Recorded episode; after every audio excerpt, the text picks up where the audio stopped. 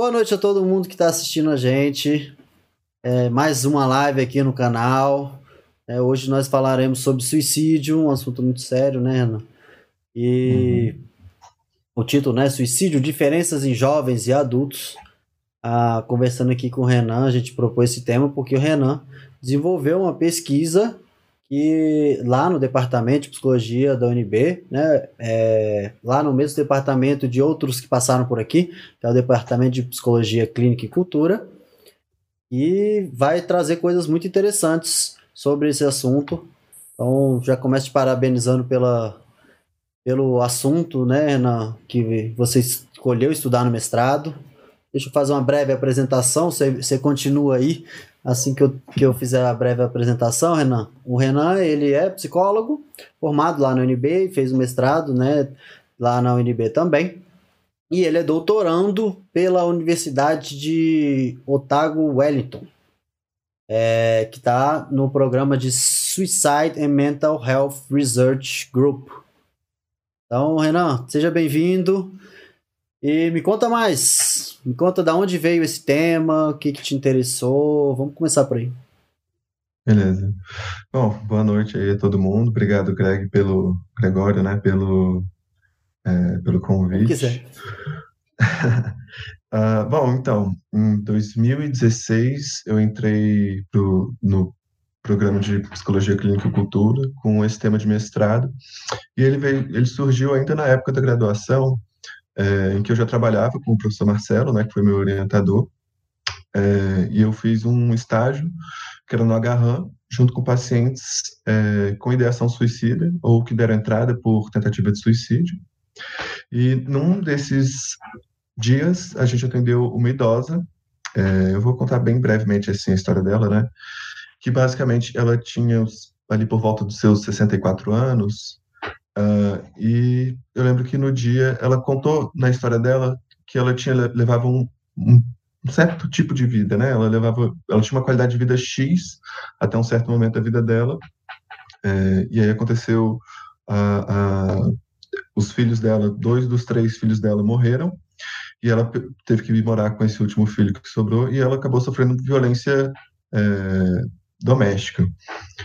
E nisso, ela teve que vir para Brasília, ela não era de Brasília, e acabou ficando num asilo, né? E nesse momento, ela contando assim para a gente, ela falou: olha, é, eu, eu, ela não manifestou claramente uma ideação suicida, mas ela falou: olha, eu acho que eu não vou mais tomar a medicação que o médico me, é, me passou, porque não quero, assim, simplesmente não estou mais afim.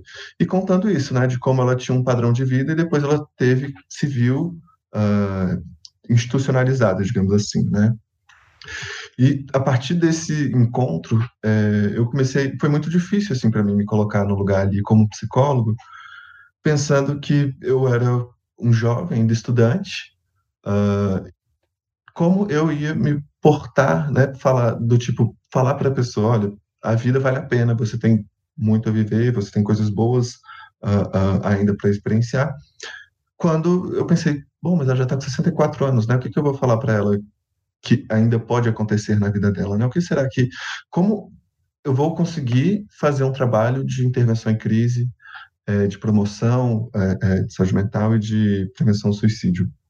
E aí, refletindo um pouco mais e conversando com os colegas de supervisão, é, eu reparei que, na verdade, esse preconceito, essa visão é, de que ela não tinha mais nada para viver era uma questão minha e não tanto dela, né?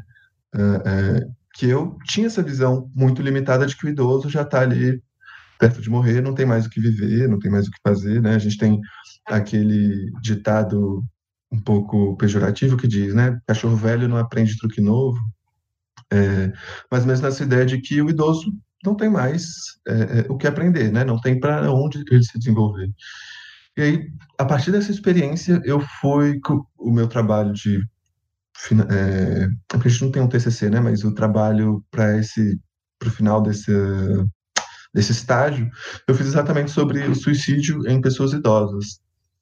E foi a partir desse trabalho que eu escrevi o meu pré-projeto e que eu entrei na, na no programa de mestrado para entender um pouco melhor, né? Porque nessa minha pesquisa bibliográfica eu encontrei um, dados muito me chamavam muito a atenção, né? Do tipo que idosos são um dos grupos de maior risco para a questão do suicídio, que são um dos que mais morrem por suicídios e tem características que são bem diferentes das características do suicídio nas pessoas, nos jovens adultos, né? Bom, uh, basicamente, até onde eu che até chegar nesse tema foi mais ou menos essa trajetória. Uh... Eu fiquei lembrando aqui, da, até da live que a gente teve aqui no canal sobre preconceito etário, que foi com a Juliana uhum. Saido. E ela, o que eu acho interessante, inclusive que foi o que me fez lembrar dessa live até, é de ver o quanto que a gente tem que olhar para dentro também.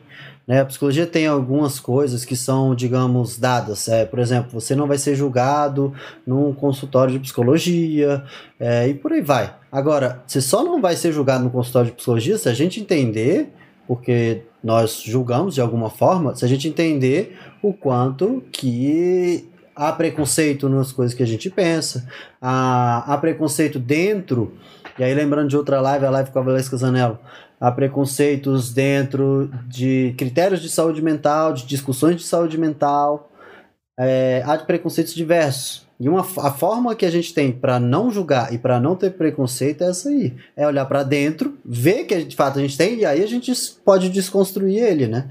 Então é muito interessante você começar a partir disso que é perceber em você como pesquisador e como pessoa que estava lá, lá atendendo o, o quanto que esse pensamento que você teve ali era um preconceito seu e não do, do paciente. É, eu, eu diria até que é um preconceito, uma visão que a gente tem cultural, né?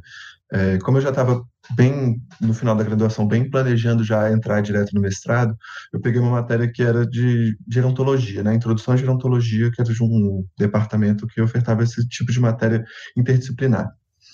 É, e eu lembro que uma, uma das falas que ficou muito gravada em mim é, é quando as pessoas falavam do para a gente pensar na imagem do idoso, né? E aí elas usavam um exemplo que é a placa para de estacionamento de idoso, né? Ela já descreve uma pessoa ali é, é, mais adoecida, né? Com a bengalinha assim curvada, é, que vai demandar mais cuidado, que vai demandar mais é, é, mais atenção e que reforça uma visão que a gente tem sobre o envelhecimento não como um processo natural, mas como uma doença, né? Uma coisa que a gente tenta evitar, né? Não é à toa que a gente tem aí inúmeros é, é, desviando um pouco do assunto, mas a gente tem inúmeros é, é, propostas de intervenções médicas, né? A gente vê crescendo cada vez mais as pessoas fazendo mais cirurgias estéticas, exatamente porque é um processo natural que a gente vai envelhecer, vai perder aquela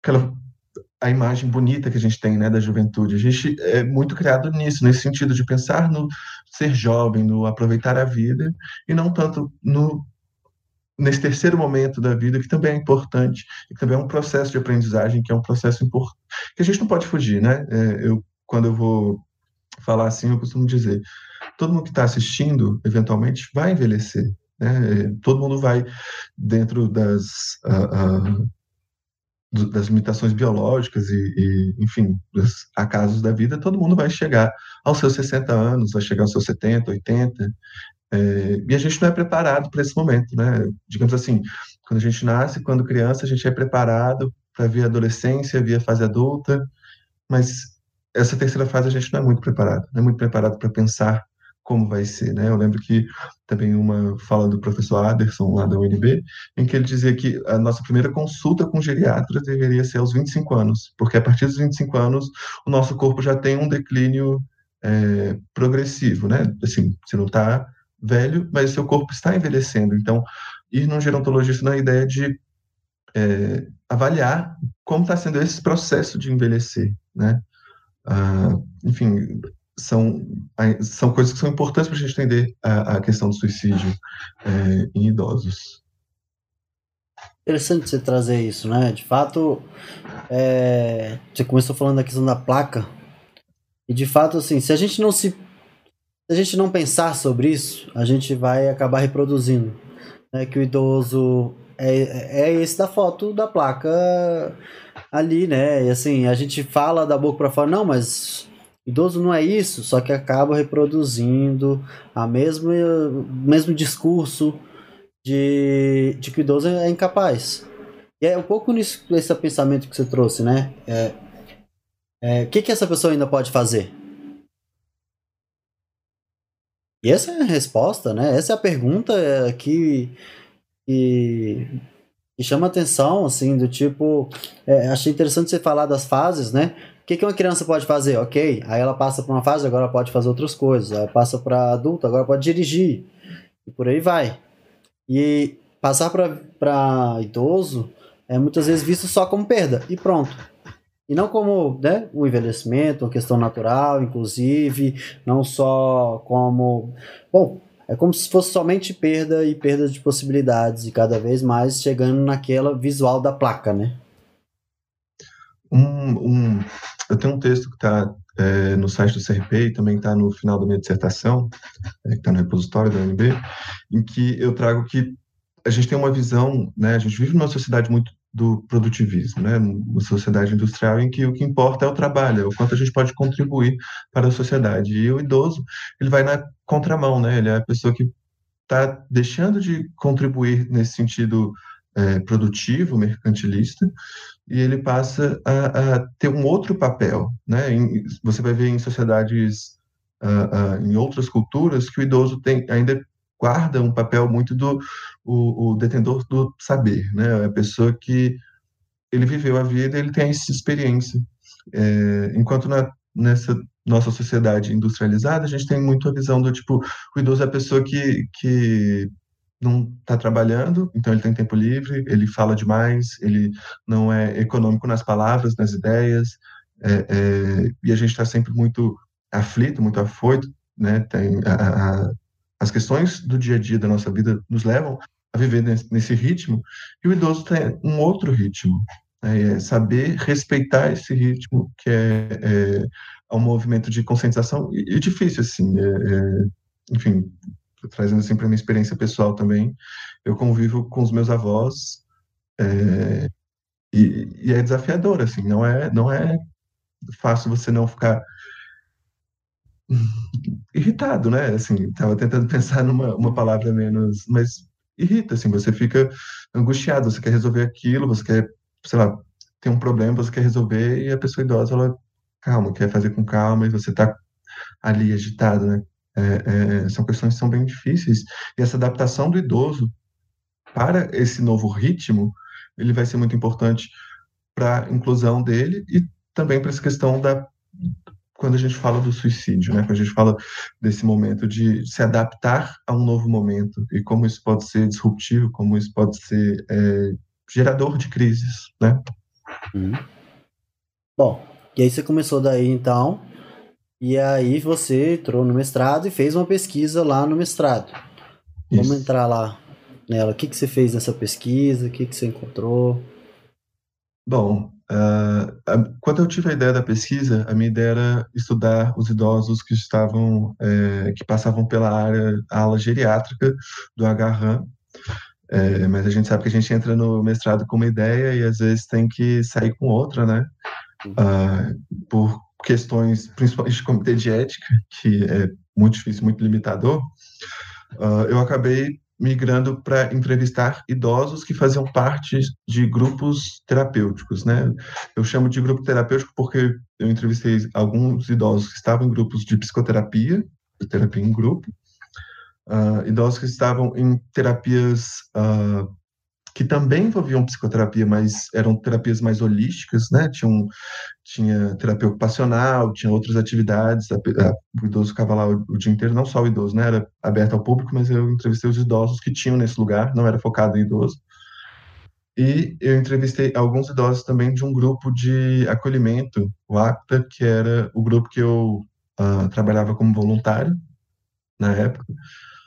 E, bom, eu consegui entrevistar com muita dificuldade, eu consegui quatro idosas é, para serem entrevistadas, né? Idosos, eu reforço porque eu não consegui idosos do sexo masculino e na minha dissertação eu trago isso como um dado também, né? Talvez por uma limitação do aonde eu estava buscando esse idoso, né? A, a, a minha estudar idosos que possivelmente tivessem enfrentado ou estivessem enfrentando a questão da ideação suicida, né? Que estivessem com uh, uh, que tivessem os traços que eu queria entender melhor, né? Uh, os traços não, estivessem vivenciando essa experiência para entender melhor. e aí eu fui nesses grupos terapêuticos. Então a gente já tem uma limitação, porque nesses grupos, provavelmente, os idosos do sexo masculino não sejam. Uh, pessoas do sexo masculino em geral, nesses grupos, são minoria. Né? A gente sabe que tem toda um, uma questão de preconceito, de uma masculinidade tóxica, que uh, os homens acabam tendo um, um preconceito maior com a questão da terapia, desse cuidado com saúde mental. Isso é especialmente latente em idosos do sexo masculino, eles são o grupo de maior incidência de suicídio, segundo os dados do OMS, exatamente porque são os idosos que têm uma maior dificuldade emocional e lidam de uma forma mais, digamos assim, negativa, né? Enquanto uma idosa possivelmente busque um, um tratamento, um médico, um psiquiatra, um psicólogo, o idoso do sexo masculino normalmente vai buscar vias menos saudáveis, digamos assim, né? O álcool, uh, o consumo de substâncias, enfim, outros, outras experiências para esse alívio emocional. Uh, enfim, nesse sentido, o, o, o, fato de só ter idosas é uma limitação desse meu estudo, mas também é um dado, né? Eu tive essa dificuldade de encontrar idosos e também pelo convite, porque quando eu apresentava o convite para participar da pesquisa, eu tinha que falar, olha, a gente vai abordar sobre a questão do suicídio, é, é um tema que é, pode ser mobilizador, pode ser, pode ser não, né? Com certeza é hum. mobilizador e pode te deixar é, emocionalmente afetado. Então, assim, considere se você quer participar, mas a gente está aqui, está aberto, estou disposto a acolher a pessoa, né? Durante a entrevista. Mas mesmo insistindo, assim, é, idosos do, do sexo masculino foi muito difícil de conseguir. Eu acabei é, não tendo. Não conseguir o dado é um dado, né? É, exatamente. Não conseguir o dado é um dado. E é, é um dado, assim, preocupante, né? É, eu participei da, da composição do guia do CRP sobre a questão do suicídio, eu e outros colegas, eu escrevi especialmente sobre a, a parte dos idosos, a, a prevenção ao suicídio com idosos, e eu fui buscar no site da OMS é, quais eram os índices de suicídio entre idosos, né? E o, o índice que tinha o maior é, percentual dentro das estatísticas deles, né? Porque essa estatística também da questão do suicídio ela é bem complexa. A gente pode entrar nesse ponto é, daqui a pouco. Mas a taxa de suicídios em idosos do sexo masculino no Brasil é de 19,8, 19,5. Eu não vou lembrar exatamente de cabeça o número, mas ele era três vezes maior, quase quatro vezes maior do que o, os índices gerais na população brasileira, né, de todos os sexos de todas as idades. Então esse é um dado muito relevante, né, porque não é uma diferença pequena. Mas aí já adiantando nessa questão de explicar um pouco da estatística, é, esses dados eles são gerados através de do que eles chamam do é, a incidência, né? Ela é calculada por 100 mil habitantes. E aí a gente tem uma questão que infla um pouco esse efeito, que é a questão da população idosa ser reduzida. Então, um suicídio de um idoso, ele aumenta muito mais os índices do que um suicídio de um adolescente, porque a gente tem um número muito maior de adolescentes. Né? Então, assim, esses dados eles têm que ser colocados em, é, em, em, comparação. Né? Se a gente pegar lá, tem a pirâmide etária, né? a gente costuma ver isso muito nas aulas de geografia, e que ela descreve é, é, a composição da população de um país. Né? E a gente tem lá uma pirâmidezinha que no topo você tem ali os idosos e as camadas mais abaixo você tem as populações mais jovens. Né? A gente costuma ter um maior número de pessoas jovens e adultos, crianças, jovens e adultos, e uma menor porcentagem de idosos. Mas a gente está vendo uma mudança é, na composição nos países da América Latina, especialmente no Brasil, de um envelhecimento da, da, da população, ou seja, uma inversão, eles chamam de uma inversão, eu esqueci agora o termo correto, mas é uma inversão dessa pirâmide, em que a gente passa a ter um número maior de idosos do que é, de pessoas mais jovens, né? A pirâmide deixa de ser triangular, ela passa a ficar um pouco mais retangular. Isso é importante porque a gente ainda tem um, muito pouco é, trabalho focado em idoso. Né? A gente tem muito pouco. É, eu, digo até pela minha experiência na UNB, né? Eu fui atrás de uma de, um, de uma matéria em um outro departamento que falasse sobre gerontologia, que falasse sobre idoso, porque na psicologia não era um tema tão recorrente. Eu lembro que tinha alguns professores que trabalhavam, mas não eram matérias obrigatórias e não eram é, pontos de a serem considerados como matérias essenciais para o curso de psicologia. E eu chamo a atenção disso porque como a gente está vendo essa transição é, demográfica e também uma transição epidemiológica, é, o que isso quer dizer? Né? A gente está vendo um número, o um número de doenças que afetavam os jovens adultos é, é, se convertendo nas doenças que afetam os idosos. Então, assim, antigamente as pessoas morriam mais por doenças infecciosas e agora elas conseguem viver mais e elas o, o, a maior causa de mortes são as mortes relacionadas ao envelhecimento, né? O, a, questões cardíacas, é, é, respiratórias, cardiorrespiratórias. E eu trago isso, essa reflexão também para a questão da psicologia. A gente está vendo uma transição, então uma população que está envelhecendo é uma população que está envelhecendo e que vai buscar o consultório. São pessoas, são os idosos que vão buscar a terapia, né? A gente ainda é um movimento muito pequeno, ainda a gente tem um, um número muito reduzido de idosos que chegam até a clínica, mas é um, é um número que tende a crescer. E nesse sentido também tende a crescer os índices de suicídio, né? Uh, enfim, não sei se deixei claro essa minha explanação sobre a questão da estatística, mas eu já tentei emendar os dois assuntos. Uhum. É, eu acho que dá pra gente. Duas coisas. Primeiro, é, esse documento que você fez do CRP é público, né? Uhum. A gente pode, depois se me passa, eu coloco aqui na descrição do vídeo, até para quem estiver assistindo aí, vai estar tá aí na, na descrição do vídeo esse documento que foi elaborado junto com outros profissionais aqui pelo Conselho Regional de Psicologia, né? Isso. É, outra coisa sobre o, a estatística, acho que, acho que é bom deixar claro assim, o que você viu foi que o índice de suicídio é proporcionalmente maior em idosos do que em jovens. É isso? Isso. Mesmo levando em consideração isso que você trouxe, da questão de estatística, né? Um suicídio leva, mas proporcionalmente, de fato, é maior. E, bom, uhum. eu fico pensando, você que está assistindo a gente, né? Quantas vezes você ouviu falar sobre esse assunto, sobre suicídio de idosos?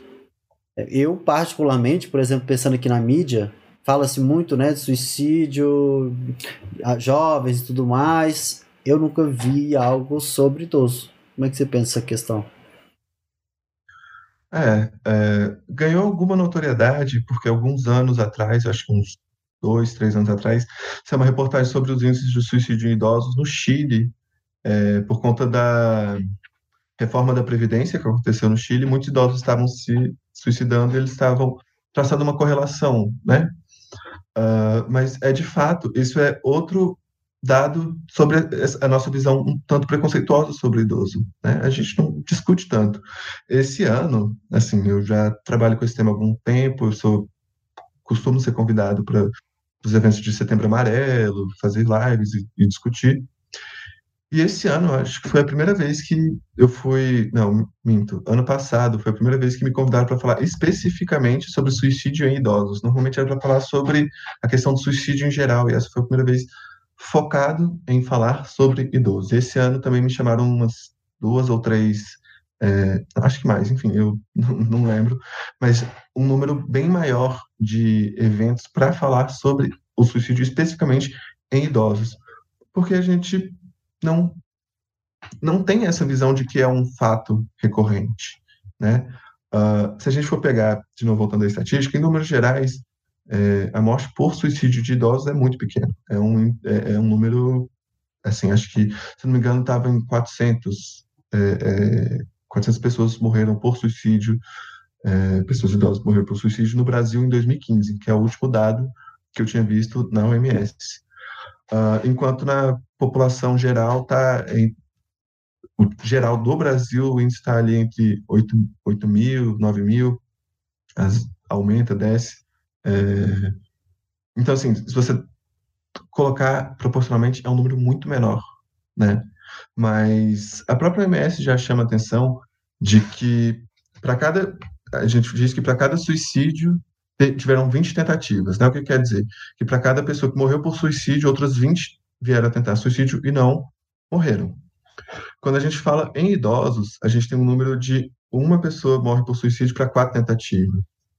Isso chama atenção pelo fato de que as tentativas de idosos costumam ser mais é, é, sucedidas, né? Costumam ser mais facilmente consumadas e aí por diversos fatores, seja pela pela questão do biológica, física, né, do idoso ter um corpo mais frágil, é mais difícil ele sobreviver a uma tentativa, até o ponto de que as tentativas de entre idosos, elas costumam ser menos é, o que a gente chama de uma tentativa impulsiva. Uma tentativa impulsiva está mais relacionada ali às outras que é aquela tentativa que não houve um planejamento. A pessoa simplesmente foi e é, fez uma tentativa. O idoso normalmente ele vem, ele pensa por muito tempo sobre essa questão da própria morte e do suicídio.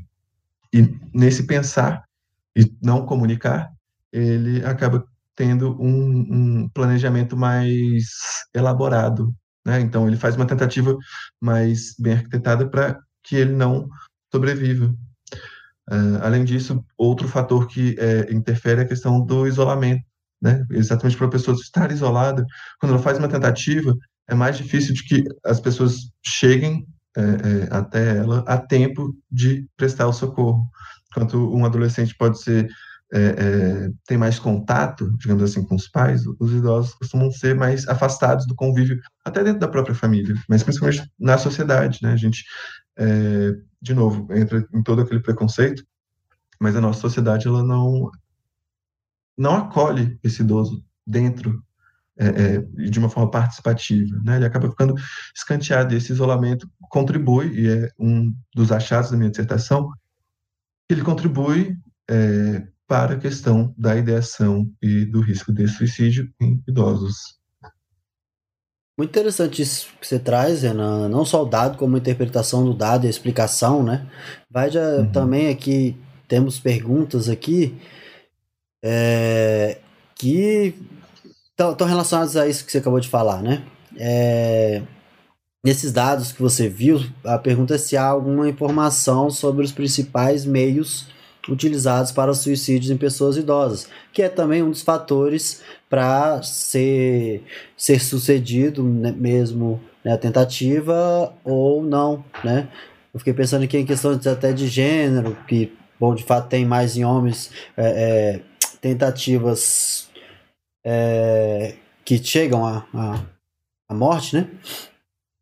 É, em homens que em mulheres, e a Valesca Zanelli explica isso com base no que ela fala mesmo até do, dos recursos à, à, arma de fogo, por exemplo, a questões de, de gênero, sobre até buscando assim a essa eficácia até na questão de se matar, né? Até eficácia em, em, em ter que ser vários fatores, né? Além dessa questão de eficácia, a questão de procurar ajuda, a questão de ter que né, chegar a, a, a cumprir aquele, aquele objetivo ali que é tirar a própria vida. Mas eu fiquei pensando sobre a questão do idoso. Né? Essa é a, a pergunta que fizeram aqui. Bom, uh, eu, eu cito um trabalho da Valesca, um ou dois, eu não vou lembrar exatamente, mas que ela fala sobre uh, idosas institucionalizadas. Né? E a gente tem um, um, um, dado, pelo menos eu faço essa interpretação, eu acho que a Valesca também, que, enfim, né, ela pesquisa isso muito mais, mas tem um, um papel do, do. O papel que o idoso tem na sociedade, aí, o idoso do sexo feminino e o idoso do sexo masculino, né? O idoso do sexo feminino, a gente tem aquela visão de que é a avó. Ela continua tendo um trabalho, uma função depois que ela se aposenta, né? Ela vai ser a cuidadora, vai ser a mantenedora da casa, da família, vai cuidar dos netos, vai cuidar dos filhos, é, vai estar mais perto ali da família. Enquanto o idoso masculino, do sexo masculino, idoso masculino, o idoso do sexo masculino, ele vai ter, o papel dele sempre foi o de provedor. Né? E interessante porque o, o maior fator de risco em idosos do sexo masculino, é, não maior, perdão, é, mas ele está entre os três maiores, é exatamente a aposentadoria. Essa transição de é, ser ativo no mercado de trabalho para você ter um outro papel. E esse outro papel ele fica perdido quando a gente está falando em, em, idosos do sexo masculino, né? Porque ele não tem esse mesmo papel cultural de ser a pessoa que provê é, carinho. Uh, a gente pode entrar nisso um pouco mais, mas só respondendo, se eu não me engano, uma das perguntas era qual eram os métodos mais utilizados. Em idosos, segue a mesma proporção dos métodos utilizados no Brasil, que eu não vou lembrar exatamente é, a ordem, mas é, a ingestão de pesticidas, venenos e pesticidas, é, tentativas por mortes por enforcamento, e, se eu não me engano, em terceiro vinha armas de fogo, mas eu não, não tenho certeza se era armas de fogo ou superdosagem de medicação. Mas é, é mais ou menos. A, os métodos que os idosos utilizam são muito similares aos métodos que, de suicídio da população geral. Isso é um, algo que não varia tanto. Né? Uhum. Bom, e acho que para a gente continuar, a outra pergunta que tem aqui é se que você começou a responder é sobre essa questão, se você analisou essas estatísticas a partir de uma noção de gênero, né? Foi que você começou a responder. Uhum. É, assim, não vou falar que eu fiz uma análise de gênero porque não sou profundo conhecedor, mas eu aponto essa diferença, né? Eu aponto que a questão do, do, do papel social dessa integração na, sociedade ela é fundamental. Até porque eu estava utilizando uma teoria, é, uma teoria se chama Teoria Interpessoal Psicológica do Suicídio, uma teoria norte-americana e tudo mais, é, tem uma visão um pouco simplista, mas ela vai trazer que a, a ideação suicida ela surge quando a gente tem a combinação de dois construtos é, que eles chamam de a sensação de fardo e a frustração de pertencimento, né? É, fazer uma explicação bem breve, porque é, é, não quero ficar demasiado acadêmico aqui. Acho que você já perdeu vai... algumas pessoas ali no construto, mas vamos nessa. é, são, enfim, é que eu não, não, não sei outro, outro tipo de ideia, mas é, a frustração de pertencimento é ela se dá pela é que esses construtos nada mais são do que necessidades psicológicas básicas que os humanos têm, né? Então, uma dessas necessidades é se sentir pertencente, né? É ter relações saudáveis, relações sociais saudáveis, que te pro, proporcionem esse, esse sentimento de pertencimento, que você se sinta integrante, né? Você se sinta contribuindo para aquele grupo. Uh, e você perceba que você pode contar com as outras pessoas. Um fator importante é que você tenha relações saudáveis. Lá na minha dissertação eu vou falar sobre relações corrosivas, relações negativas. São essas, essas interações em que a pessoa encontra, ele pode até ter um, uma rede de apoio extensa, né? conhecer muitas pessoas, ter amigos, ter familiares, mas a relação com essas pessoas não é positiva, não é negativa. Ele interage ele se sente mais mal do que bem depois de interagir. E isso vai levar a se sentir frustrado, a não se sentir pertencente. Um outro, o outro ponto é a sensação de fardo, que uma das outras necessidades psicológicas que, é, é, enfim, outras teorias vão postular, é, é que a gente tem uma necessidade de sentir que contribui para a vida do outro, né? Então, assim, é, ele vai dizer que dessa sensação de fardo, se a pessoa é capaz de cuidar do outro, cuidar de si, ou se ela não é capaz de cuidar de si e depende muito do outro, ela vai causar essa, ela vai sentir um peso, ela vai sentir um peso para aquela pessoa, um peso nas relações. E esse é o construto mais é, que foi mais significativo nas pesquisas e também na minha, é, associado à questão do suicídio, porque uh, toda interação, né, a gente de, tem um, nível de independência, né? Ninguém gosta daquela pessoa que gruda e ela não ela depende de você para tudo, é, é, não só fisicamente falando, mas psicologicamente falando, aquela pessoa que não faz nada sozinho, fica sempre no seu pé, você acaba se estressando e, e sentindo mal sobre aquela relação. Né? E o idoso, por que eu, eu pensei nessa teoria em relação ao idoso? Porque o idoso acaba sendo essa pessoa que demanda mais cuidado, que demanda mais atenção e exige mais, psicologicamente falando também, emocionalmente, enfim, da sua atenção. É...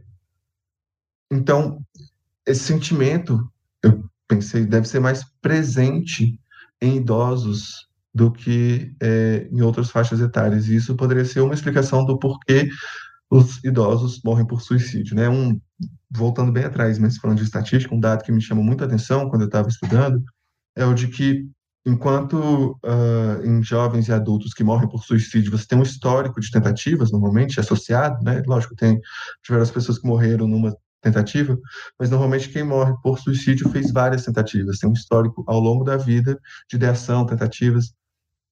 E nos idosos, é, a gente não tem esse histórico, a gente não tem essa ideação. Né? Então, o que, que, que você interpreta desse dado? Que a pessoa passa a ter uma ideação suicida quando ela chega nessa idade, quando ela envelhece. Isso me motiva muito a pensar, né? Por que, que quando ela chega lá, é, é, nessa nesse momento da vida é que ela vai desenvolver um, uma ideação suicida, porque é que ela vai experienciar essa angústia tão grande que vai levar a um, uma tentativa ou uma morte por suicídio. Uh, enfim, essa é uma questão que, óbvio, não vou responder com uma dissertação, com um mestrado, é uma questão muito mais ampla, mas que me dá algumas direções do, do tipo, primeiro, essa nossa visão sobre o idoso, as dificuldades emocionais que o idoso enfrenta, as dificuldades nesse momento de transição, porque a aposentadoria, na entrevista das, das pessoas da minha pesquisa, ela foi muito significativa, como um, tanto um fator de proteção quanto um fator de risco, né? Um fator de proteção no sentido de trabalhar dava sentido para aquela pessoa, dava um, um, a gente tem também usa como um construto, mas é, é literalmente pensar sobre o sentido que você dá para sua vida, muito associado a trabalhar. E quando você deixa de trabalhar, a pessoa tem que ressignificar esse sentido, ela tem que reencontrar esse seu lugar na sociedade.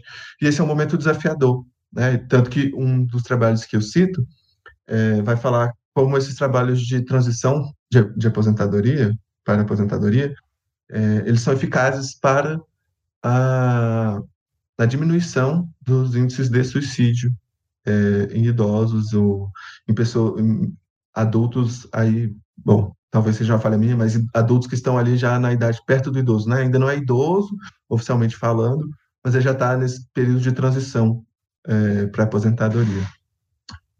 Ah, Bom, só um comentário, acho muito importante isso que você traz, essa questão do pertencimento.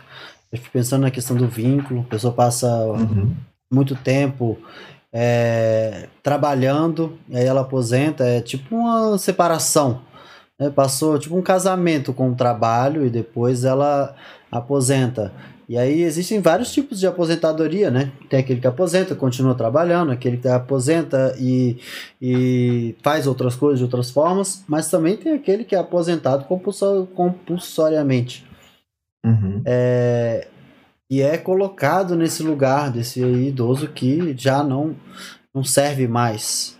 Eu acho que eu, eu vejo muito isso, não só na, não só no idoso, mas no jovem, falando assim, de discursos como eu vou viver só até os 50 anos. Já programando um suicídio quando. E, ok, por quê? Não, porque aí já é quando já começa a definhar tudo e eu, não quero isso não. Prefiro partir logo. Então, é, é importante esse trabalho. E me fez um, Fiquei pensando, inclusive, Renan, que você traz essa questão do idoso, né? Mas você também analisou esse dado a partir de idades de idoso, né? De, a gente fala de idoso, uhum. até para deixar claro, você está falando de pessoas acima de 60 anos. Um critério, uhum. inclusive, né, de idade, né?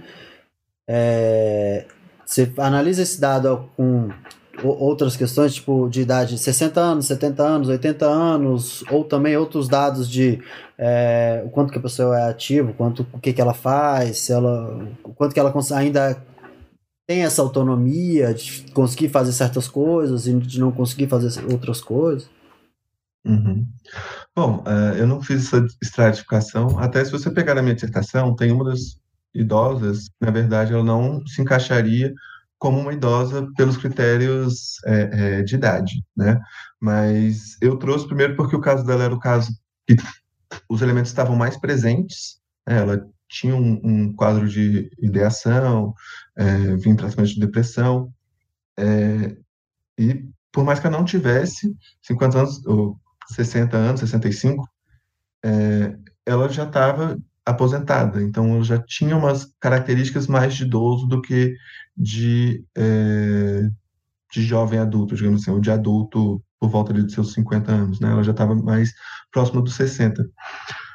Bom, é, eu não cheguei a fazer essa estratificação, até pelo tamanho da amostra que eu tive, é, e eu entrevistei quatro idosas, e essas quatro idosas eu acabei, até pelo número muito pequeno, muito reduzido, e aí também é um, um dado, né, a dificuldade de se encontrar idosos para, é, é, para falar sobre esse assunto, né? Idosos que frequentem um grupo terapêutico, idosos que estejam dispostos a falar sobre é, a questão do suicídio. Então você vai, você vai é, é, vai diminuindo né, a sua amostra, vai diminuindo o número de pessoas dispostas a participar. Mas é um, um fato importante, né? Lógico que o, o idoso que está com 60, ele tem uma, uma qualidade de vida diferente do idoso que está com 70, ou que está com 80, até pela questão é, física, a questão cognitiva, uh, mas um... Você tinha falado... Você tinha falado algum ponto que tinha me lembrado algo bem interessante para falar, só que eu acabei esquecendo a, essa parte da sua fala. Deixa eu ver se eu lembro. Bom, enfim, não, não tô.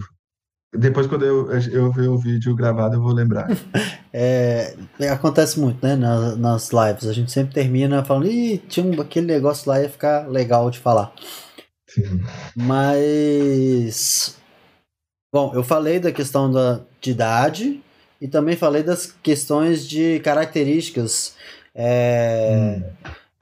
diferentes, né? Que é, tipo, características de quanto que ele ainda mantém, tipo, autonomia para conseguir fazer certas coisas e por aí vai.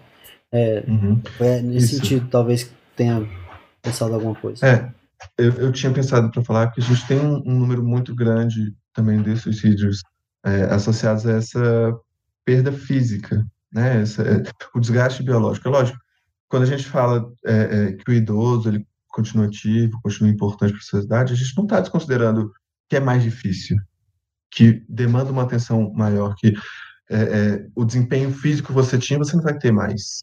Né? Sei lá, se você é jovem, você corre, pedala, joga bola, você talvez consiga caminhar fazer um pedal mais leve, né? Você, é, é difícil mesmo. É, quando a gente fala dessa questão de valorizar o idoso, é também é, é, não ignorar que envelhecer é um processo, é um processo difícil, é um processo doloroso mesmo, né? E aí, isso eu lembrei que um dos fatores de risco que eu trago é a questão das diversas perdas. E aí eu trago como diversas perdas num escopo mais é, é, num, uma gama maior da, dessa ideia, acho que eu não estou falando só de perdas é, do tipo perder amigos ou parceiros pela morte, né, pelo envelhecimento, pelo afastamento, mas eu digo também de perdas que são significativas e são subjetivas, perdas do tipo a perda da autoimagem. Né? Você tem uma imagem é, é, é sobre você e quando você envelhece, aquela imagem, por exemplo, eu fecho os olhos, eu imagino meu rosto, quando eu um rosto diferente, né? aquela beleza, aquela, aquele vigor físico, ele é diferente. Então, isso é uma perda. Aquela, o, o, o papel que eu tinha como, sei lá, um dia eu sou o gerente do Banco Central, no outro eu sou um aposentado, eu sou avô. É uma perda também, né? São perdas nesse sentido mais objetivo, mas que são mudanças que podem ser, é, é, podem agravar um, um quadro de ideação suicida pode agravar um, é uma diminuição da qualidade de vida, né? Uma diminuição subjetiva desse bem-estar e desse é, desses aspectos que, enfim, pode acabar levando a um suicídio. Lógico, a perda do social mesmo, a perda de a sua rede social diminuir, né? Você tem menos contato com os amigos, menos contato às vezes com familiares, né? Se você tem um filho, você tem um neto, mas ele sai de casa, não mora mais com você, você se vê afastado. Tem um, eu lembro que quando eu estava na minha defesa, uma das professoras falou, né, tem a síndrome do ninho vazio, né? Que é a mãe que depois que os filhos saem de casa fica se sentindo vazia, fica se sentindo qual que é o meu propósito, é, o que, que eu vou fazer. Uh, então, essas diversas perdas, mais subjetivas que sejam, é, para umas pessoas vai ser muito impactante, para outras talvez não, mas elas são importantes para a gente pensar até quando está fazendo uma avaliação de risco de suicídio, né? É, é, o quanto ela está afetada por esse processo. Eu lembro que uma das idosas me chamou muita atenção, que ela falou assim: envelhecer para mim não está sendo ruim, não está sendo difícil. O difícil está sendo me adaptar a eu não ter a mesma disposição, a mesma a, nível de atividade que eu tinha quando eu era mais nova, né? Do tipo trabalhar, cuidar dos filhos, é, fazer outras atividades, encontrar os amigos. Eu não tenho mais essa energia, essa energia, essa condição física e eu consigo fazer as coisas, mas eu preciso de mais tempo, né? Enquanto eu poderia estar fazendo de uma forma bem melhor, meu desempenho é um pouco menor. É, é, tudo isso vai contribuindo, e aí que eu falo dessa é, autoimagem, né? Isso vai contribuindo para você ir sentindo um peso, assim, tipo, putz, antes eu conseguia me virar, conseguia resolver minha vida, agora eu preciso que meu filho me acompanhe no banco, eu preciso que alguém me ajude. Essas mudanças também, essas transições muito rápidas. A gente está falando de idosos e, sei lá, há 20 anos não tinha internet, a internet não era uma coisa tão comum. E agora a gente já tem uma revolução em que até eu mesmo já começo a me sentir ficando para trás, do tipo, já não consigo entender essa nova geração que está vindo, é, é, o tipo de conteúdo que eles consomem, o tipo de conteúdo que eles produzem, o tipo de tecnologia que eles usam já vai ficando difícil. E eu já nasci na geração, né, os millennials, a geração já com a internet, computador, que a gente tem uma facilidade muito maior. Imagina para quem nasceu lá como minha avó nos anos 40, né, nos anos 50, em que essa transição até da, das formas de se relacionar, WhatsApp, redes sociais, é, é difícil, é difícil de, de, se encontrar no mundo, de, de entender toda essa mudança e se adaptar. E isso afasta também, né? Afasta as gerações. A gente sempre fala de conflitos geracionais. Afasta. O, idoso não consegue entender é, como pensa a pessoa mais jovem, porque o contexto também é, é muito diferente. E, enfim, é, só uma viajada geral aí. É, você fala muito dessa questão da própria adaptação, né?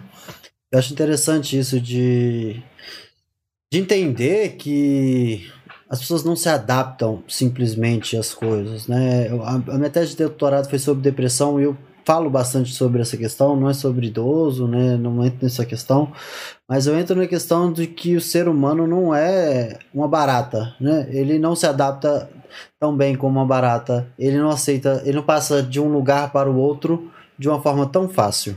Por quê? Porque uhum. justamente por causa dos nossos vínculos, por causa do que a gente é, é, se liga a um trabalho. Você passa 40 anos da sua vida trabalhando, você pronto, aposentei, deixei de trabalhar, e agora? Ah, arrumei outro trabalho, mas tá, mas o meu trabalho não é aquele que fazia todo sentido para mim. Você falou de síndrome do ninho vazio. Opa, eu passei minha vida inteira sendo de uma forma e né, é, nunca não pude nem pensar em fazer outra coisa e agora de repente eu todo mundo saiu de casa e eu já não. O que, que eu faço?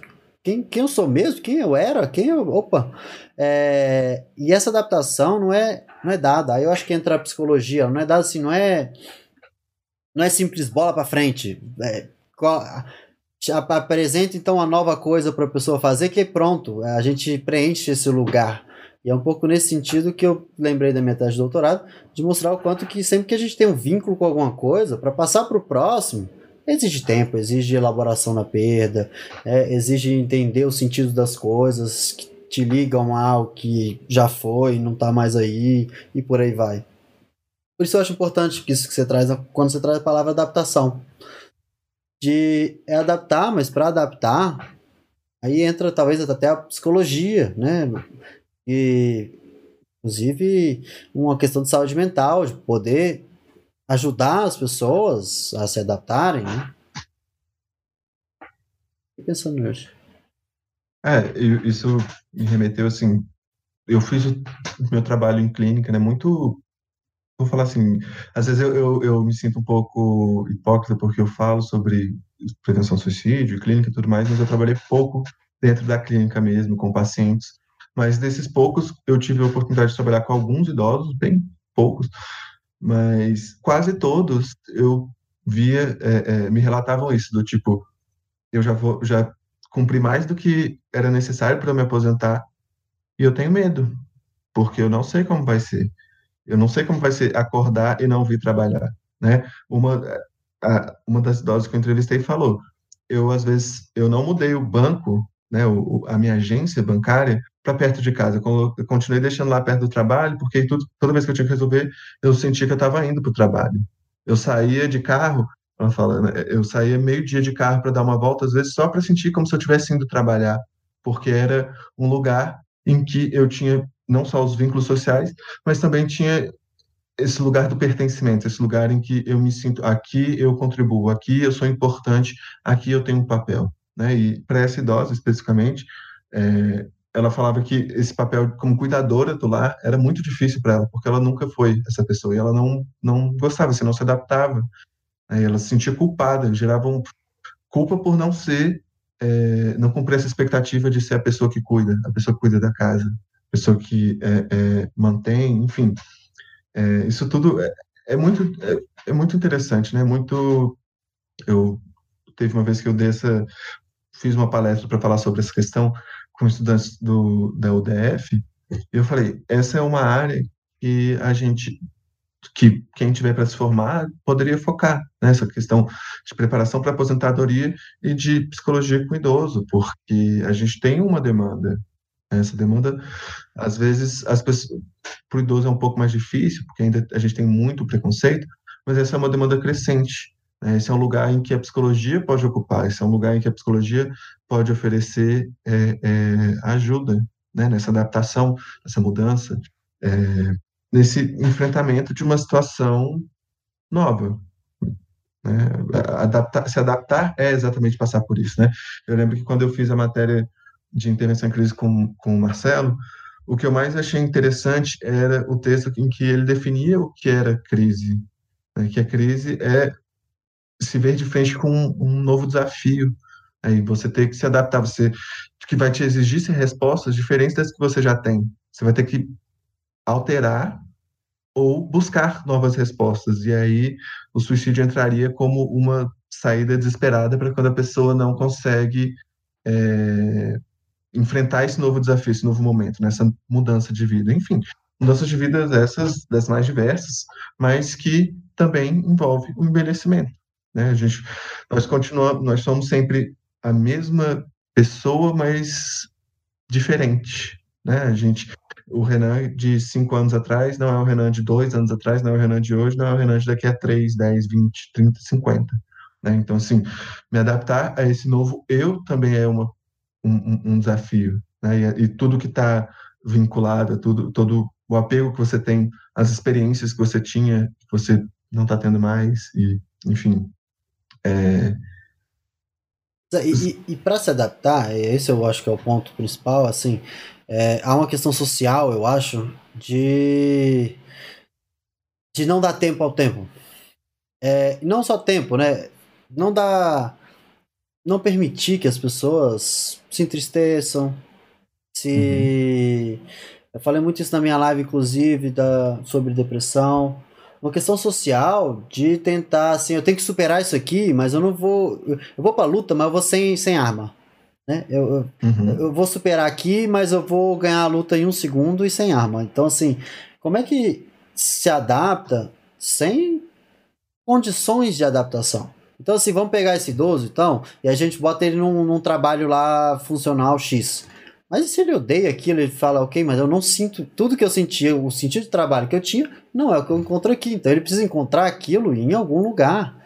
E assim, não é só você simplesmente acenar com um substituto sem que antes ele entender o que ele perdeu no outro. Isso serve para o idoso, serve para qualquer pessoa que né, está lidando com uma coisa nova, no qual a antiga não está mais disponível. Então, assim, não adianta você dar um, um sei, a pessoa ama comer chocolate, você vai dar para ela uma outra coisa que fala, não, mas esse aqui também é gostoso. Eu falo, não, mas esse aqui para mim tem gosto de giló, tô nem aí, esse aqui não. eu, eu queria o chocolate, entende? Assim, é, ela vai estar insensível ao que está diante dela, porque ela ainda está vinculada com todo o resto. Então eu acho que essa palavra de adaptação é algo que a gente tem que muito entender ela, porque socialmente é vendido que a gente tem que simplesmente se adaptar e não, uhum. não, não, não, vou te dar as ferramentas para isso, não. Você, você se vire. Isso me, é, me remete também a uma coisa, uma, uma das coisas que, me, que eu aprendi nessa matéria sobre gerontologia, que é essa ideia de que a gente constrói o idoso que a gente vai ser no futuro, né? Então, assim, as nossas ações agora é que vão dizer o tipo de envelhecimento que eu vou ter lá no futuro, que eles falam de um envelhecimento bem sucedido, né? A pessoa que consegue envelhecer e manter a autonomia, porque ela levou uma vida mais regrada, mais saudável, tudo mais. Nesse sentido também, é, a gente pode falar de uma de, nessa questão da saúde mental, né? A pessoa que trabalha a sua saúde mental desde jovem, desde é, é, mais novo, para estar tá aberto a, a, a, explorar essas nuances emocionais, explorar essas questões, é, buscar terapia. Assim, quando eu falo de saúde mental, lógico, eu sou psicólogo, mas eu também é, é, eu tenho um certo incômodo também quando as pessoas se fecham só em saúde mental, psicoterapia, saúde mental, psicoterapia. Eu digo saúde mental num sentido mais amplo mesmo, de assim, das pessoas mantiver, manterem, sei lá, hobby, é, manter atividades que são prazerosas, que lhe proporcionam bem-estar, né, que ajudam na saúde mental, é, que elas façam isso antes de elas chegarem e estarem velhas, né? Não vou começar a fazer tricô quando eu tiver 70 anos. Eu começo a trabalhar agora, entender, me descobrir mesmo, né? O que, que eu gosto de fazer, o que, que eu, que, que me dá prazer e me dá um sentido para além do trabalho, né? Para além de outras atividades. É, é, e, lógico, a terapia ajuda, né? Estar aberto a fazer, um, entrar em um processo terapêutico, ajuda a pessoa a envelhecer, é, digamos assim, emocionalmente mais saudável, né? Que... Não só. Pode falar. Acho que isso que você trouxe é muito importante, que eu fiquei pensando assim, uma pessoa que consiga lidar com as mudanças da vida, com as perdas, com o vai e vem da vida, as palavras lá do Francisco Martins, é, ela, quando ela envelhecer, ela vai conseguir lidar melhor com o envelhecimento. E disso que você está falando, de que a gente vai desenvolvendo recursos para lidar com ou as coisas que não são a vida não é estável. Se é uma coisa que ela não é, ela não é estável. Existem suas estabilidades, mas tem um vai e vem da, da vida aí, com certeza. E quem conseguir trabalhar isso antes, claramente vai conseguir lidar melhor com o envelhecer. Muitas vezes o envelhecer ele escancara algo que é uma dificuldade de lidar com outras perdas também, com outras coisas na vida, né? Com a pessoa não, não desenvolve até recursos para lidar com tudo isso. Interessante. É, a gente, a gente ainda tem muito uma lógica, até quando a gente fala de medicina, né? A gente, a gente é mais de remediar do que prevenir. Uhum. Né? A, gente deixa, a gente deixa doer para depois buscar o médico, buscar uma medicação, tentar resolver mas a gente já tentar trabalhar isso de agora, né? Isso me remeteu, acho que são contextos diferentes, mas é, foi algo que também eu, eu li um pouco é, na matéria de gerontologia, que era essa questão de aprendi, é, aprendizado para a morte, alguma coisa nesse sentido, que é preparação para a morte, que é assim, trabalhar, saber que um dia a gente vai morrer, né? entender essa finitude, trabalhar esse sentimento que é angustiante, ninguém é, fica tranquilo quando a gente discute esse tema, mas tentar trabalhar consigo antes, antes de quando você já está lá, né? Do, do é, é, mas, mas um trabalho de prevenção, lógico, de novo, não é a mesma coisa, mas é, de descoberta, de autoconhecimento, de desenvolvimento da espiritualidade mesmo, é, que que é um fator importante para idoso, né? Entender, é, é, buscar a espiritualidade, eu não digo aqui religião, mas espiritualidade, porque pode ser outras formas, não precisa ser de uma coisa, uma coisa dogmática e religiosa, mas trabalhar a espiritualidade, lá, meditação, é, yoga, pra, outras práticas que mexem também com a espiritualidade, no momento que você ainda é jovem, né? No momento que você ainda não tá lá, né? É muito comum a pessoa, aquela piada, né? Todo mundo é ateu quando o avião tá caindo. Né? Todo mundo vai buscar, ou todo mundo é ateu não, todo mundo é, é não existe ateu quando o avião tá caindo. Todo, todo mundo vai buscar um, um, uma resposta, um, um, algo que dê sentido para sua vida, algo, algo que responda questões profundas da gente, lá quando já está na beira, assim, quando já está mais velho. Então, acho que esse é importante a gente ter esse, essa consciência, por isso que eu falei, né, do idoso que eu estou me preparando para ser, o idoso que eu estou preparando para ser quando eu tomo a decisão de ir fazer uma caminhada e fazer exercício, ou eu tomo a decisão de ficar em casa e comer do jeito que eu quiser, né? Hoje não vai me, não vai me atrapalhar, talvez. Daqui a cinco anos, talvez não. Daqui a dez, talvez. Daqui a vinte, com certeza. Daqui a trinta, eu vou estar colhendo o que eu plantei, né? Sim, eu achei muito legal isso daí, que me lembrou a, aquele livro, né, sobre a morte e morrer, da Elizabeth Kubler-Ross, um clássico, mas foi um livro que eu gostei bastante, que eu li numa sentada toda e que algumas coisas me... uma sentada assim inteira, né, de início ao fim, é, não sei se eu li um dia, dois dias, peguei para ler e foi. E... E aí eu algumas coisas chamaram atenção e uma delas é sobre essa questão até do envelhecer. De muitas vezes até é, ela fala do, do paciente em estado terminal assim, que está tentando se despedir das pessoas, mas as pessoas não deixam ela se despedir, entendeu? E ela fica tentando se despedir. Quando ela consegue, aí ela morre. E mostra o quanto que a gente já está lutando contra as nossas mortes, contra a velhice, contra as nossas perdas, contra tudo isso ao longo da vida inteira, né? E aí cada vez mais que vai chegando ao ponto de algumas perdas aqui e ali, elas vão sendo escancaradas ao que já estava você estava fugindo há muito tempo. A questão é por que, que a gente foge tanto, né? Por que, que a gente não aceita a nossa condição? Eu fiquei pensando um pouco nesse livro que eu recomendo todo mundo que esteja assistindo e que veja de. É, o livro chama Sobre a Morte ou Morrer, e para mim ele fala de vida. É. Mas não de imortalidade. Ele fala de vida. Eu acho, eu, é mais ou menos nesse sentido também a ideia do, da aprendizagem. É, eu não vou lembrar o nome certo, mas é, é isso de preparação para a morte. É mais ou menos você entender que estudar sobre a morte é estudar sobre a vida, é se preparar para viver, é se preparar para a vida. Né? Eu, você falou de livro, eu pensei num livro que eu achei muito interessante, não tem nada a ver com o tema, mas eu achei ele me fez, me despertou reflexões que é sobre o, o é do Joseph Campbell, o Herói de Mil Faces, é, e que o Campbell ele tem essa, ele estuda muito sobre a mitologia e tudo mais, e eu li um outro livro dele que se chama Mito e Transformação, que é um compilado de textos, e tem um que ele vai explicar a função social do mito, e ele explica que o mito ele está aqui, ele é criado para primeiro explicar uma ordem social, mas isso a gente já deixou de precisar do mito, mas que um dos um dos fatores que deixa o mito ainda sendo essencial é como ele nos guia sobre a enfrentar os momentos da vida, né? E nesse sentido ele traz o, o, ele fala do, do, anoitecer da vida, que é a morte, né? Como o mito também é, é, é fala sobre um, um,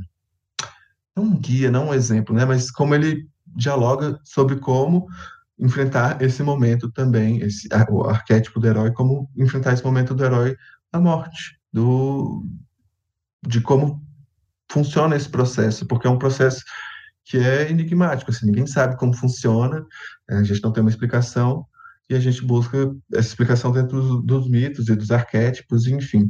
Aí já foge bastante do que eu estou falando, até porque não sou junguiano, nem sou muito psicanalista, mas assim, é, foi um texto que quando eu li eu fiquei, eu fiquei pensando, né, tipo, realmente, como esse processo de envelhecer e de morrer é um processo que é, é, é difícil dentro para a gente entender como seres é, é, conscientes e que e muito racionais, um, uma coisa que para a gente é muito irracional, é muito difícil, é muito mais do emocional. Bom, é, vamos para perguntas finais. Vamos. É, eu até falo assim, eu me proponho fazer mais ou menos uma hora de live, senão fica longo demais também.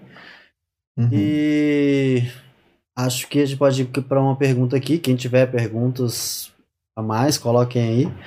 Mas tem uma pergunta aqui da Carmen, inclusive um abraço para Carmen, sempre está aí assistindo nas lives. É, suicídio pode ser hereditário? conheço famílias que muitos se suicidaram. Como é que você vê essa questão, Ana? Então, é, essa é uma pergunta muito recorrente. Até tem algumas pesquisas que tentam correlacionar com genética, né? É, neurociências, enfim, esse, essa, digamos assim, essa corrente da, dali da psicologia que sempre busca uma explicação mais biológica.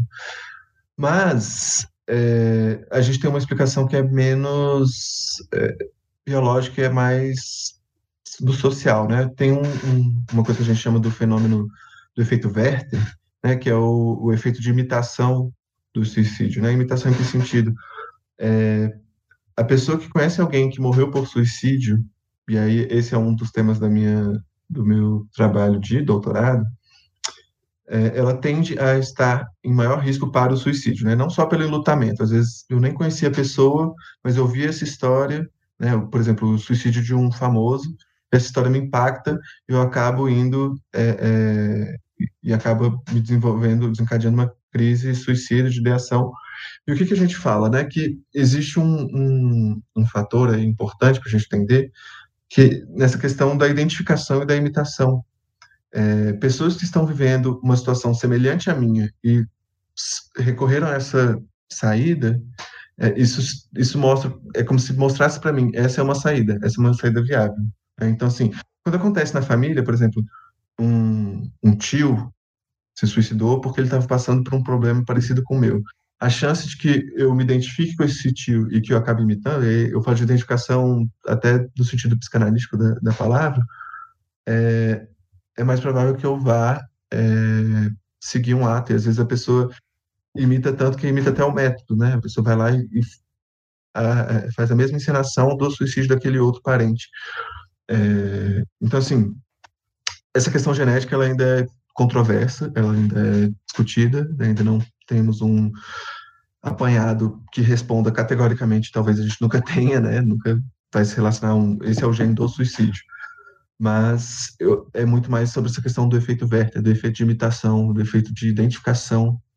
É, tem, um, tem um termo que eles falam, é, como se fosse uma identificação mórbida, assim, mas, é, que é uma adaptação, acho que um pouco da, da ideia da identificação projetiva, enfim, é, para explicar essa questão do, do, da imitação e do o que eles chamam também de contágio por suicídio. É que quando a gente fala dessa questão, é, é, envolve diversos mecanismos e explicações que vão falar sobre por que, que ter um parente ou conhecer alguém que morreu por suicídio vai influenciar na própria ideação e no próprio risco de suicídio. E aí tem um por contágio, o que eles chamam de cluster, é, imitação, identificação projetiva, identificação é, mórbida, enfim.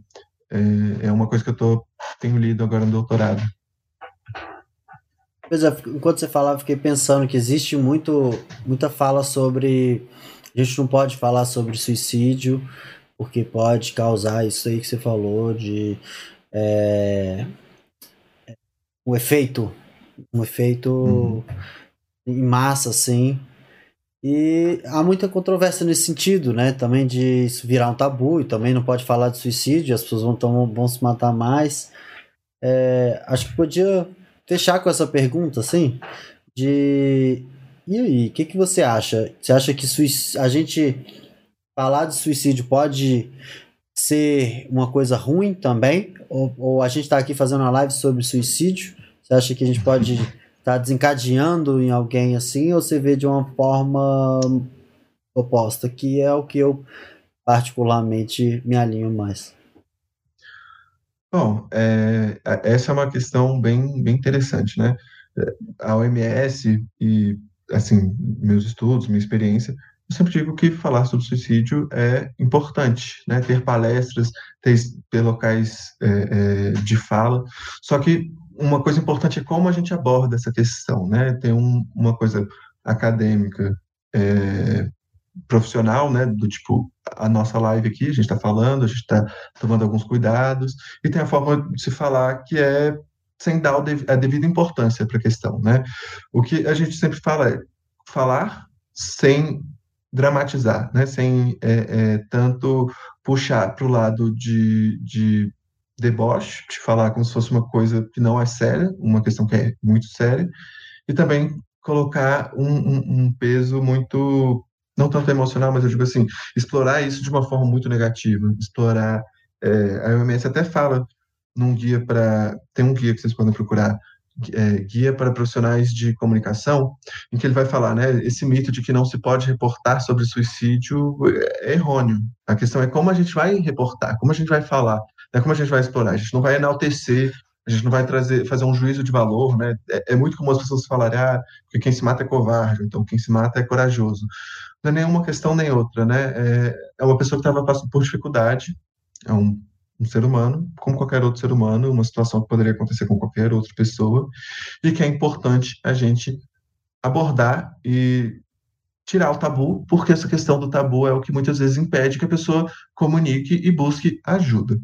Porém, aí fazendo outro contraponto, que tem foi um, um ponto de vista que o pessoal lá do CRP uma vez debateu, debateu assim, né, entre a gente, conversando numa das reuniões do, da elaboração do, do, do, texto, que eu vou te mandar o link daqui a pouco, é, que eu achei, que, que me chamou a atenção de como também o, o Setembro Amarelo acaba virando uma data quase, é, é, não vou falar comercial, mas acabou virando uma data meio banalizada, né?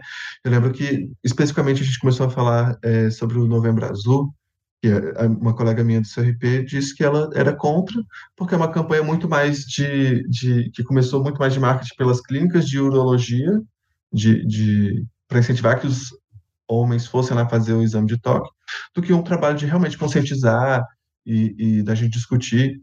E aí, a questão do suicídio é porque aí é, é, é delicado para mim falar desse ponto, mas assim, a gente acaba tendo uma super exposição a essa questão. Então, assim, as pessoas que estão fragilizadas, às vezes chega no setembro e é o pior momento, porque, tipo, na escola estão falando sobre a questão do suicídio, na televisão, no jornal, no YouTube, no Facebook.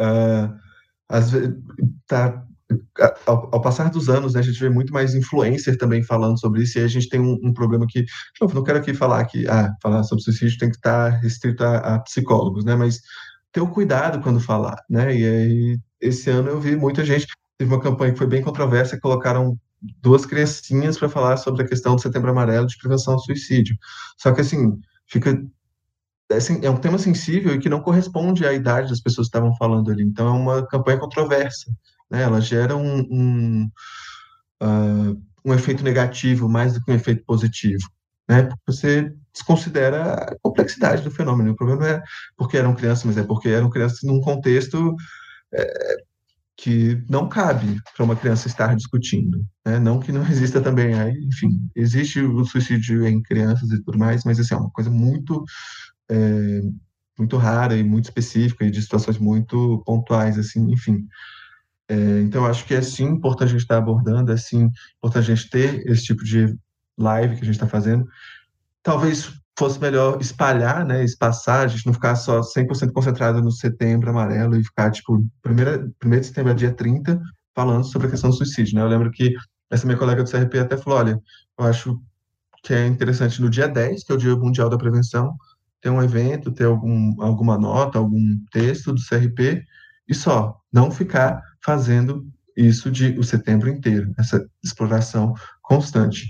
E só para finalizar, é sempre importante que quando a gente está falando sobre o tema, que a gente use isso como oportunidade de conscientização e de divulgação é, de opa, bati aqui, balançou o computador, e de divulgação também do, de locais onde as pessoas podem buscar ajuda, né? Sejam os CAPs, seja o, a questão do CVV, é, que o número, se não me engano, é 188, é, locais, conscientizar em que essa pessoa pode buscar ajuda, que tem é, é, outras opções que não sejam o suicídio. Enfim, é, é, é uma resposta um tanto é, longa e, e, controversa, mas é mais ou menos nesse sentido. É... Se você falou que não pode ser simples, né, não pode banalizar, a resposta só podia ser longa, né?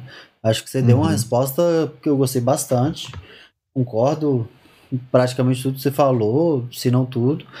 É interessante essa problematização do Setembro Amarelo, né? É, é, isso, isso é bom. Inclusive essa resposta que você deu é bom porque é boa porque existe isso, esse questionamento de diversos profissionais da saúde, profissionais professores, é, pedagogos, por aí, pessoas que muitas vezes entram em contato assim com, com a gente, perguntando como é que a gente aborda, e aí me, me explica sobre isso. E a primeira coisa que você fala é, é levar a sério né, esse assunto. Uhum. É, outras é o quanto que assim, a gente não pode transformar num tabu, o quanto que a gente não pode transformar em negligência da nossa parte, mas também não pode banalizar, e o quanto que, inclusive, o setembro amarelo é o mês inteiro, né? Eu fico imaginando a pessoa não quer pensar naquilo, já tem uma tendência a, a, a ficar pensando nisso o tempo todo. E aí. É, é, ter o setembro amarelo inteiro falando disso, de influência e tudo mais. E ter a sensibilidade não é uma coisa fácil. Por isso você uhum. falou assim, não, não acho que tem que ser receita psicólogos, de fato não tem. Mas até pra gente é difícil ter essa sensibilidade. De muitas vezes a gente fala uma coisa e ressoa de uma forma diferente no outro e a gente é, realmente é, tem que tomar muito cuidado. Então, são dois pontos assim, um é não é isso que você falou, é não banalizar, levar a sério, essa é a primeira, assim, a regra principal, primordial. Uhum. E mas também a gente a gente também tem uma sensibilidade para que esse não seja o único assunto, inclusive. tem uma sensibilidade para que isso. para dar voz, mas não silenciar as pessoas. Pode uhum. ser também uma forma de silenciar as pessoas, se for mal utilizado. É, exatamente. Bom, Renan, é, eu estou satisfeito. Você? Alguma coisa que você queira concluir? Não, assim, fico à disposição aí se alguém que estiver assistindo a live quiser é, mandar um e-mail, conversar, pode mandar dúvidas, é, sugestões, assim, pode mandar, entrar em contato. Se quiser, e... já aproveita o espaço, fala aí seu e-mail, se você quiser, o contato. Então, meu e-mail pessoal, né, de mais de trabalho, não, não uso muito o da universidade, é Lopes Lira, lira com y, ponto psi, arroba gmail.com. É, pode mandar que eu, tô, eu sempre respondo quando as pessoas entram em contato comigo, assim. E é isso, estou aberto aí para novos convites. Bom, beleza. Agradeço muito a sua participação, Renan. Acho que foi ótimo, acho que esclareceu muitas questões. Novamente, sobre esse assunto delicado, acho que de uma forma ética você trouxe isso uma forma interessante também, falando sobre suicídio em idosos, interessante no, no sentido de no sentido assim de alguns assuntos não apesar de você falou já já tem crescido né? Mas precisamos continuar a fazer esse assunto crescer né? Esse assunto uhum. de falar sobre, sobre essas questões sobre envelhecimento sobre suicídio sobre é, é, é, sofrimentos, mudanças, perdas e por aí vai. Eu queria agradecer a sua presença, Renan, agradecer a todo mundo que está aí. Semana que vem temos mais lives nesse novo horário, né, de, 8, de 20 horas. E, bom, deixe seu like, se inscreve aí no canal e aquela coisa toda. Valeu, obrigado aí pelo convite. Então, beleza. Um abraço, boa noite todo mundo.